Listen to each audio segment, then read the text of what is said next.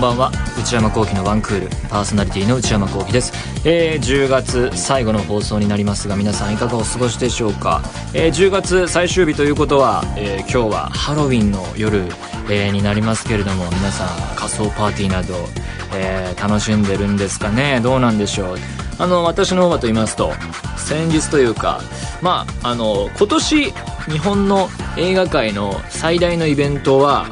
2001年宇宙の旅っていう映画の 70mm 版上映イベントだったと思うんですけれども10月中旬ぐらいにやっててもう終わってしまったんですかそれ自体は。もうあのー、限られた上映ということでチケットが発売開始されて即ソールドアウトみたいな感じだったらしいんですがでこれ何がすごいかっていうと、まあ、2001年宇宙の旅自体は、まあ、68年公開のスタンリー・キューブリック監督の、まあ、SF 映画の名作だし映画史上に残る傑作と言われてますがそれ今はまあ映画館ではあのほとんど全部データ上映になっていてですねフィルムと言いつつあの本当リアルなあの物質としてのフィルムは使われていないという状況があってただ一方で2001年宇宙の旅自体はあの映画は 70mm で当時作られていてで 70mm っていうのはまあ巨大スクリーンにかけるのに、えー、適した、えー、ものであの今でいう 4K よりすごいらしくてですね 8K 並みの情報量を持つらしいんですけれども、えー、スタンリー・キューブリック監督っていう本当にコントロールフリークというか、えー、神経質なまでの、あの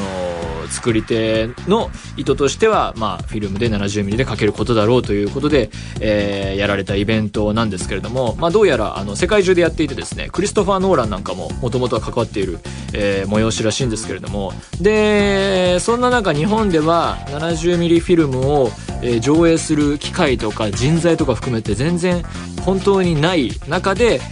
まあそれイベントとして、えー、上映するっていうことですごい映画ファン湧いたわけですけれども。まあもちろんと言うべきか私はそっちには、えー、行けず行っておらずあのその後ですね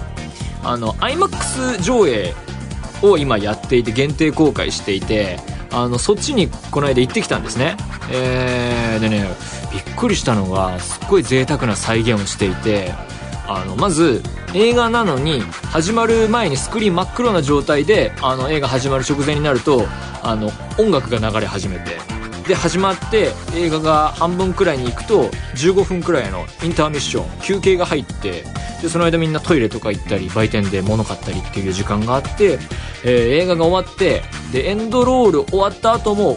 明かりが客電がついた状態でもしばらく音楽が流れ続けるっていうちゃんと多分当時もそうやって上映していたのかなと思ったんですが贅沢な再現をやっていてですね結構面白い取り組みいいいい上映だなと思ったんですがで内容久々に見たんですけれども高校生か大学生以来に見てあこんな映画だったんだって思い出してやっぱり面白かったですね。あれもしかしたら傑作かもしれないですね。あれもしかしたら歴史に残る傑作なのになるかもしれないですね今後っていうくらいのぐらいまあ思いましたけどただねあれが生まれた後、えー、それから40年以上50年とか経って、えー、いろんな作品がパクりまくってそれこそ猿が冒頭でね骨投げてそれが宇宙船に変わるとかサラトゥストラが流れるとか宇宙空間で静かな動きの中にクラシック音楽が流れるとかあの物語内容としてはロボットの反乱とかもう今や見飽きたよみたいにそれの元ネタ中の元ネタなわけでなんかもうかえって今本家を見るとそれすらパロディに見えるっていうねほんとなんかクラシックな作品であればあるほどある種のそういう難しさはあるなって思ったりしましたね。まあでもすごいなって思ったら今見ても斬新なのがその無重力演出のところで上下左右に入り口があってでどの空間も利用できるみたいなその船の中の構造の撮り方とかそれをカメラを回しながら撮ったりするところとかですね。やっぱりすげえなと思いましたしと同時に長いなって思ったのが冒頭の猿のゾーンとスターゲートっていうラストのあのうわーっと光の渦のところを通っていくところのあたりはね長いと思いつつなあのその長さが大事なのかなとか思いつつ、まあ、いろんなことを考える貴重な時間でしたね。あのニュースで見たんですけど NHK が12月1日から BS8K っていうのが始まるらしくてそこで開始早々に 8K あの2001年宇宙の旅やるらしいんですけど 8K 誰が見れるんだっていう問題はありつつですねそれ見てみたいですよね 8K テレビある人の家とかでね 70mm 見逃した人はこっちも見るといいかもしれませんということで長くなりましたが内山昂輝のワンクールスタートですそれではお便りを紹介します。えー、ラジオネーム、ひなたさん。中学生女性の方。内山さん、スタッフの皆さん、こんばんは。内山さんは197回の放送で、今日が199回。あ、来週は200回。まあ、今のとこ何もやる手はありません。えー、197回の放送で、ポッドキャストで聞く人が多く、誰もリアルタイムで聞いてないんじゃないの？とおっしゃっていましたが、私はリアルタイムで聞いていますよ。かっこ笑い。時間も11時から23時からと学生にも優しく、毎週水曜日夜11時は私の最高の時間です。なんかもう仕込みみたいなあれですけど大丈夫ですか？構成作家が書きましたみたいなことはないのかな？中学生女性とかね。えー、リアルタイムで聞いている人もたくさんいると思うので、これからも超 A&G 番組の内山幸喜のワンクールをとても楽しみにしています。これからもお体に気をつけてお仕事頑張ってください。はあ、仕込みじゃないことを祈りますけれども、ひなたさんありがとうございます。そうですね。まあでも、これ言った後思ったのは、僕自身振り返ってもラジオ聞くの好きですけど、あの、やっぱりね、今はラジコ、地上波の放送でも、ラジコのタイムフリーとかね、ガンガン使ってるし、あとラジオクラウドっていうね、アプリもガンガン活用してるんでね、自分が言えたことかなんてことは思いましたけれども、まあね、こういう声を聞くとありがたいですね。ラジオネーム、こちらはなかったそうで、今度書いてみてください。えー、内山さん、スタッフの皆さん、こんにちは。いつもリアルタイムで楽しく拝聴しています。なんかすごい気を使われるようになってきましたね。嘘かもしれません。えー、かっこ、ポッドキャストだけでなく、リアタイしている方もたくさんいますよ。ああ、そうですか。えー、今週の NHK のおはよう日本の中の、あ、テレビですかね。えー、朝ごはんの現場というコーナーで内山さんがナレーションをされているということでとても嬉しいです。月曜日は豊洲市場で働いている方々を支える100年以上にわたって受け継がれるカレー専門店の店主の方の朝ごはんでしたね。私も店主の方の作るカレーを食べてみたいと思いました。かっこ、ちなみにその日の我が家の夜ご飯はカレーになりました。ほう。内山さんの聞いていて思わず眠くなってしまいそうな優しい声に朝からとても癒されると同時に少し憂鬱な月曜日から元気をもらいました。最後の今日も一日頑張ってくださいという言葉に思わず私もはいと言ってしまいました。アニメのアフレコだけでなく、内山さんのナレーションも大好きです。このお仕事を受けてくださって本当にありがとうございます。今週も頑張ります。寒くなってきましたが、体調にお気をつけて、これからもお仕事頑張ってください。応援しています。ということでね、あの、はい、確かにあの、ナレーションやらせていただきましたけれども、まあでも、あのー、まあ声優さんね、いろんな仕事ある中でナレーションっていうのもね、多くやられてる方もいらっしゃいますけれども、基本的にはなんか、あの、どうやっていいかわかんないなっていつも思っていて、そんなに、えー、やる機会もないんですけど、全然こう、ラジオで喋ったり、あの、アニメで、えー、声当てたりするのとはちょっと別ジャンルの、えー、仕事だなというふうに思いますね、毎回。向いてないなっていうか、なんかこう、違う、違うスポーツっていうか、あの、評価ポイント、そして求められているものとかもね、全然なんか、普段やっていることと違うという感じで、なんか自分にうまさは全然感じないですね。まあでもあの、こういう機会があったらもちろん毎回毎回全力は尽くそうと思うし、やるんですけれども、なんかこう、ああ、難しいなっていうふうに毎回思いつつ終わっていきますね。まあでも、え見ていただいてありがとうございました。ということで、何でもいいので思いついたら送ってみてください。皆様からのお便り引き続きお待ちしています。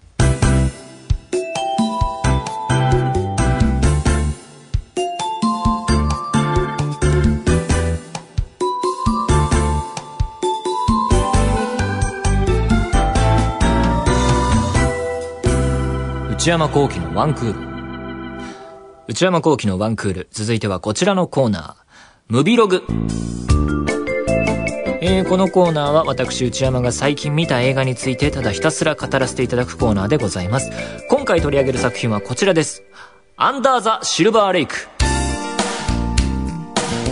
えー、原題もそのままアンダー・ザ・シルバーレイクという、えー、映画で、えー、139分の尺があるアメリカ映画です。監督したのはデビッド・ロバート・ミッチェルという人でこの人は長編3作目の、男性の監督で脚本も今回、え自身で書いているオリジナル作品です、えー、その前には「アメリカン・スリープ・オーバー」や「イット・フォローズ」という映画を撮っています。他のスタッフもですね撮影や編集音楽などは「イット・フォローズ」と同じ人ということで同じようなチームで映画を撮っています、え出演者をちょっと紹介しますと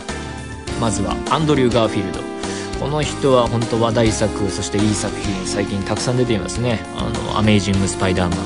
ハクソー・リッジ沈黙サイレンスソーシャルネットワークなんかも出てますけれども独特な魅力を持った、えー、すごい売れている俳優さんですね、えー、そして、えー、ライリー・キーオという女性が出ています、えー、他の映画でいうと「ローガン・ラッキー」これ結構好きな映画でしたけれどもえあれとかマッドマックス・フューリー・ロードであの逃げていくあの女性の中の一人を演じていたりというような女優さんです。あのこの人はあのエルビス・プレスリーの孫で母となる、えー、リサ・マリー・プレスリーは、えー、この人のお父さんライリーさんのお父さんと離婚した後マイケル・ジャクソンと結婚してまた離婚しているので一時期はマイケル・ジャクソンが義理のお父さんだったという、まあそういうようなちょっと変わった経歴を持つ人でもあります。えー、この映画ですね、あのー、今年のえー、第71回カンヌ国際映画祭でコンペティション部門に選出されています。えー、あとですね、アメリカでは12月公開らしくて、これすごい珍しいパターンで、日本より後にアメリカで公開されるっていう映画です。日本はね、大体あの、世界的に一番最後とかそういう時に公開されるイメージがあるんですけれども、今回は結構早いというね、え、それが面白かったですね。え、あらすじを簡単に紹介します。え、主人公は、え、サムという、まあおそらくは30代くらいの男性で、え、職業は、かつては映画関係なのか、もっと幅広くエンタメ系なのか、そういう何らかの仕事をしていたらしいけれども、今はどうやら見るところ無職状態というような人で、家賃を滞納してしまっていて、アパートから、え追い出される寸前の危機的状況にある、え男性です。で、そんなサムがある日、えアパートの中庭を眺めていたら、え謎の美女を発見します。で、そして目が離せなくなってしまうと。えー、で、彼は、その美女が、え犬を飼っていたことを利用して、部屋に入れてもらうことに成功すると。で、二人は一緒に映画を見るなどして結構いい雰囲気に、ムードになるんだけれども、その部屋のルームメイトが帰ってきてしまって、えー、部屋を追い出される形になります。で、その帰り際、明日のデートの約束をするんだけれども、翌日その部屋に行くと誰もいなかったと。えー、その謎の美女はどこへ消えたのか、えー、サムはそれを探し始めるのだが、というような物語です。で、あの、この映画を見ようと思ったのは、やっぱり監督のデビッド・ロバート・ミッチェルという人への期待がまずあって、彼は1974年生まれの監督で、えー、前の映画 It Follows は2016年公開の異色のホラー映画で、この番組でも紹介したと思いますけれども、えー、それで結構日本で有名になった監督です。で、その後に、その前の作品であるアメリカンスリープオーバーが、もともとま未公開映画、えー、だったんですけれども、劇場でかける動きがあったり、ブルーレイで発売されたりっていうんでね、そのブルーレイ買って家で見たんですけれども、これがまた面白くて、マイト・フォローズはホラーだったんですが、アメリカンスリープオーバーは、まあ、青春映画という感じで、また、でもそっちもまた異色の変わった青春映画の傑作で、まあこれらを振り返ってもですね、長編1作目で、まあ、批評的に評価を得て、2作目でそれを維持しながら、今度は工業面でもヒットを出して有名になって、で、3作目では、まあスターが主演になり、カンヌにも出品されて、まあ、本当にこの人はこれ以上ない。まあもちろんいろいろ大変な時期もあっただろうし、努力されてるんだと思いますが、本当に素晴らしく順調なキャリアを歩んでいますね。で、また今回アンダーザ・シルバーレイクを見た結果、この人は本物だなというか、まあ、才能ある人はいるんだなというふうに思いましたね。まあ、すごい。えー、まあ、ただ一方で、本当に不思議な映画で、まあ、僕はとってもいいと思ったんですけれども、まあ、賛否両論あるだろうなというような感じで、えー、退屈だと思う人もいるだろうし、まあ、同時に映画ファンが褒めそうな雰囲気の映画だなとも思ったし、ただ見ていて思ったのは、140分、だいたい約140分という長尺ながら、全く飽きさせない作りになっていて、あの、映画自体はダラダラ進むんですけれども、なのに飽きずに見れちゃうっていうのはすごいのかなと思いましたし、とってもとっても面白かったですね。まあ、どう、これから説明していくのかっていろいろ考えたんですけれども、やっぱりこの良かったなと思うところを、えー、いくつか挙げていこうと思います。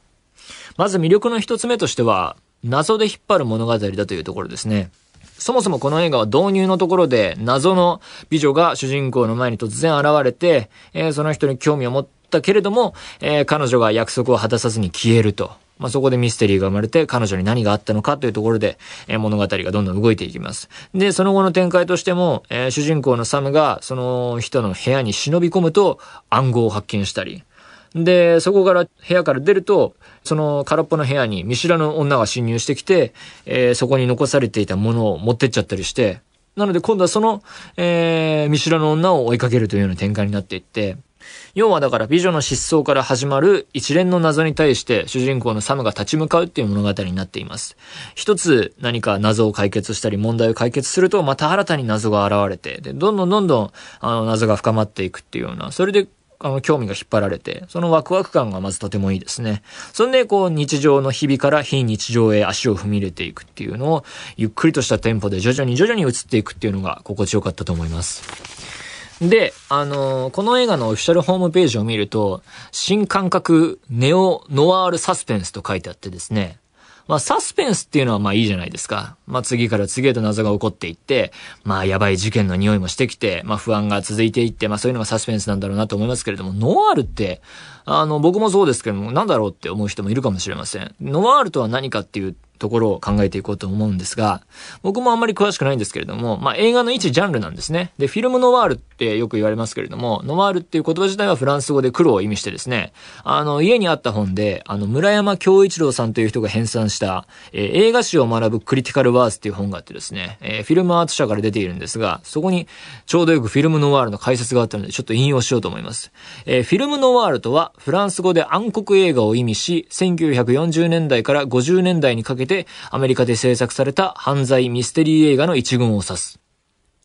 まあだから、要は、もう作られた時代とか、えー、そして国、えー、大まかな内容っていうのがもう決まっている映画なんですね。えー、映画ジャンルなんですね。で、その、もっとこれを読み進めていくと、それ、そういった内容をどう描くかっていう描き方にもいくつか定番があって、中でもその、えー、そ、そこで使えるツールとしてよく言われるのが、えー、ファムファタールっていう、えー、ことですね。えー、宿命の女とかと訳されますけれども、これが特徴ですね。で、ファムファタールとは何かというと、えー、男性を破滅に導く美しいヒロイン。ということで、さっき説明したアンダーザ・シルバーレイクの物語の内容、あらすじでもですね、冒頭で、えー、消える謎の美女、サラっていうのが出てくるんですが、まあ、今回の映画でのファム・ファタールっていうのは、まあ、これに当たるんだろうなと。だから、ノワールっていうジャンルを、フィルムノワールっていうジャンルを、まあ、大変意識した作りになっていることは確かなんですね。で、まあ、映画とジャンルって、まあ、基本的には何も考えずに見ても楽しいんですけれども、本数いろいろ見ていくとですね、まあ、映画が始まって、あ、こういう展開かと。ということはこういうジャンルね。そしたらこういう展開が来るよな、みたいな、ジャンルならではの展開っていうのがだんだん頭に入ってきて、そうすると今度は違う映画を見ると、あ、この映画こういうジャンルだからこういう展開するかと思いきや、ここは外してくるのね、みたいな。あ、そこずらしてきたか、みたいな。前とは違った感想が生まれてくると思うんですね。定番の展開を守って、それの中で勝負するのか、わざとちょっと外して異色な雰囲気を狙うのかとか。で、まあ、賢い作り手たち、ものを考える作り手たちっていうのは絶対にそのジャンルっていうのを意識して映画を作ってると思うんですね。で、事実、あの、今回パンフレットを読んだんですけれども、あの、監督のインタビューの中で、また引用しますと、映画の歴史の中に存在する様々な種類の映画が大好きだと言っています。そして、え、映画の歴史から少しずついろんなものを持ってきて、アレンジし直して、別の目的を作って、そこに僕自身の考えを加えて、新しいもの、独自のものを作る。それが面白いんだって言ってますね。まあだから作り手はそういう意図で作ってるわけですね。だからこう見る側も、あの、どんどん映画を見ていくと、どんどん対応できていくっていうか、対応が必要なんじゃないかなと思って、そこにこう、過去を学ぶことの意義というか、なんで勉強しなきゃいけないのかとか、どんどん知識を深めることの良さとか、意義っていうのはそういうところにあるんじゃないかなと思いますね。あだから、その、作る側に立ってみてもですね、何も知らないまま、これまでの歴史を知らないままに、めっちゃ新しいもの、斬新なものっていうのは作れないんだなと。そういうものを作ったと思ったとしても、大体それは錯覚で、もうすでにあもう何十年も前にこの人がこういう形でやってますよっていうのが、まあ大体のパターンなんで、昔を知るっていうのはね、大事なんだなってこれを見ても思いますね。で、今回、その、監督が過去の歴史から何を持ってきてるのかっていうあたりですけど、もちろんその、えー、ノワールっていうジャンルへの意識もあると思うんですが、そこが二つ目の魅力で、えー、この映画は引用の映画だっていう風に言えるんですね。で、見ていると、あ、これはあの雰囲気だなとか、今度は、あ、こういう感じ狙ってるのね、みたいなのがいくつも出てきます。で、まあ、の、まず一つ、現代世界、社会におけるノワールっていうところで言うと、見ていて思うのが、やっぱり、デビッド・リンチ監督の映画の雰囲気ですね。デビッド・リンチ監督っていうのは、あの、ブルーベルベットとかツインピークスとかで有名ですけれども、そういう映画を多く撮っている人で、あ、デビッド・リンチっぽいなっていう感じが、え随所に感じられますし、あと撮り方としては、逆ズームっていうのを使った、えー、シーンがあります。で、逆ズームっていうのは、撮る人物をアップにして、その人物から遠ざかりながらカメラの方はズームさせるみたいな。そうすることで、まあその逆のパターンもありなんですけども、そうす、それをやることで、人物の大きさは変わらないのに背景が変化していくっていう不思議な映像になるんですね。で、有名なのはヒッチコックのめまいらしいんですけれども、あと他に有名なのはスピルバーグのジョーズでもそれを使ったシーンが出てきます。見たことある人もいると思いますが、えー、で、それが結構、まあ、ヒッチコックだなって思う人もいるかもしれないし、そして同時に音楽のムードも結構それを狙った作りになっていて、あの、ヒッチコック映画にでの音楽を担当したバーナード・ハーマンっていう人がいて、その人っぽい音楽が当てられていて、結構大げさなオーケストラというか、あの、すごい、えー、ドラマを煽るような、すごい濃い、えー、演出の音楽が長く使われていて、それが切れ目なく流れるっていうのが結構長くてですね、あ、ヒッチコックっぽさを狙ったんだなっていうのが見ていてわかると思います。そして何より画面にですね、ヒッチコックの墓がお墓が大きく映されるようなシーンもあってですね、まあ、目配せをしてるんだと思うんですね。で、そういった、まあ、手法とか、えー、っていう間接的な引用だけじゃなくてですね、直接的なものもあって、えー、これは結構見たことない映画が多いんですけど、あの、第七天国という映画は、主人公サムの母が好きな映画だし、部屋にいろんな映画のポスターも貼ってあるし、100万長者と結婚する方法とかですね、えー、挙句の果てに、えー、自分の過去作品のアメリカンスリープオーバーまで、えー、登場するシーンがあるっていうですね、まあ、そんなのありなのかっていうギリギリなところまで大胆な手を使ってまで引用を結構押し出していきます。で、映画だけじゃなくて出てくるのは音楽とか漫画とかゲーム、日本の任天堂のゲームとか、マリオとかゼルダとかまで出てくるっていうすごい量のカルチャーを、あの、利用した作品になっていると。で、そういう引用っていうのはともすると、あの、単なる知識のひけらかしとか、あの、自慢に終わりがちなんですけれども、この映画はそうはなってなくて、それで何を描くかというと、えこれが三つ目の魅力である陰謀の映画なんですね。この映画は陰謀論についての映画で、で、陰謀論とは何かっていうと、あの、まあ、よくある考え方ですね。この世界は、えー、表には出ていない隠された何らかの組織によって動かされ支配されてるみたいな。で、えー、様々な歴史上の出来事や事件もまた、えー、みたいなね、そういう、まあ、都市伝説的な考え方なんですけれども、えー、この映画においてもですね、主人公のサムが謎を解いていくために行動を起こしていくと、陰謀的事象にどんどんどんどんぶち当たっていくと。あの、流行りのポップソングに隠された歌詞の暗号とか、1ドル札をよく見るとなんとかのマークがとか、えー、ある場所の地下には謎の組織のアジとかですね、この辺は村上春樹っぽいんですけど、こうした謎を解いていけば、世界の真実にたどり着けるかも、みたいな妄想スレスレの、そしてその世界の真実に、えー、安穏と暮らす人々は気づかないみたいな、そういう、えー、描写がどんどんどんどん出てきて、なので陰謀論好きとか、まあ、村上春樹とか、都市伝説好きの人にもおすすめですね、そういうところは。そういう内容に加えて、主人公の人生が、えー、うまくいってないっていうような状況を含めて、どんどんどんどん夢と現実がごちゃごちゃになっていって、結構やばい話になっていくと。で、それががピークに達するクライマックスの、あの、見た人はわかると思いますが、おじいさんがピアノ弾いて長い、弾く長いシーンがあるんですけど、あそことかほんとね、バカバカしくて最高なシーンでしたね。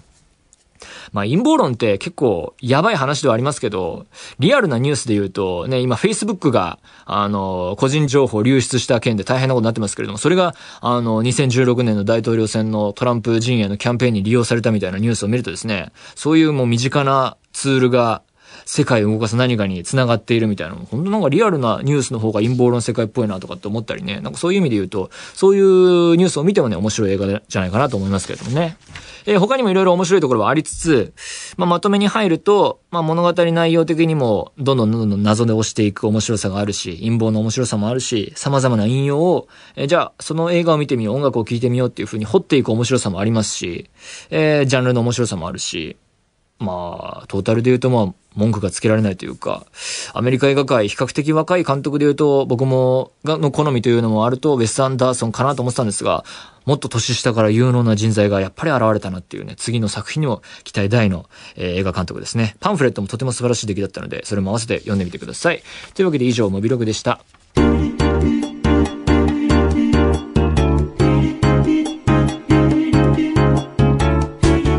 内山幸喜のワンクール。